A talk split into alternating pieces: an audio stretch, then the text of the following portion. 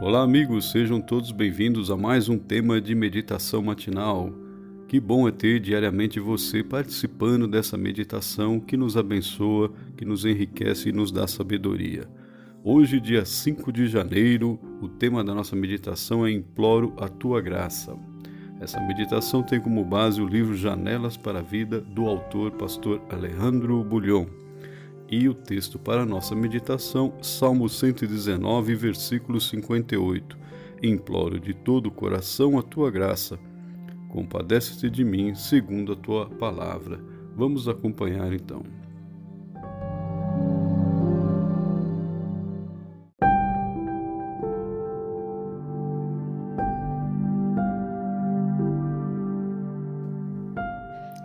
O infarto foi quase fatal. No dia 25 de fevereiro de 1990, o coração de Terry Schiavo parou de por apenas um instante, o suficiente para que o sangue deixasse de irrigar o cérebro. A consequência foi um terrível dano cerebral.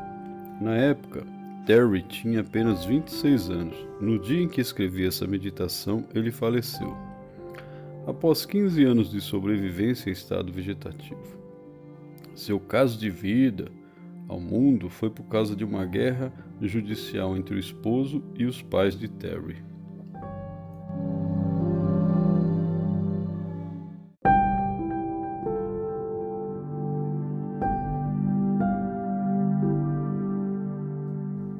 Um instante foi apenas um instante que o sangue deixou de irrigar o cérebro. Quando a oxigenação do cérebro retornou, já era tarde. A partir daquele instante, a vida de Terry carregou consequências funestas. Era uma vida sem vida, o que deu origem à polêmica sobre se valia ou não a pena deixar um ser humano viver neste estado.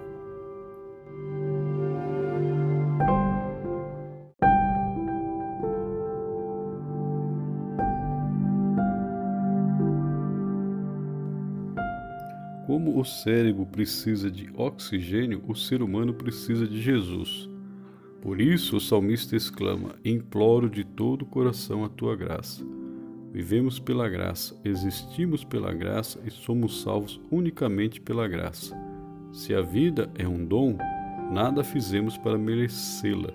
Um dom é um presente, você não paga, precisa apenas aceitá-lo.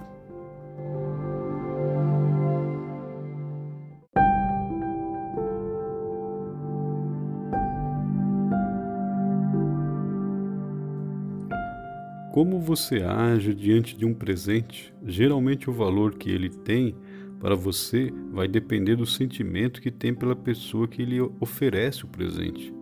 Qual é o tipo de relacionamento que você tem com Deus? É isso que vai determinar sua forma de administrar o presente. A única coisa que sustenta a vida é a graça maravilhosa de Deus. Separados de Deus, já não vivemos, apenas sobrevivemos às vezes em estado vegetativo, esperando que chegue o dia em que o coração pare de bater.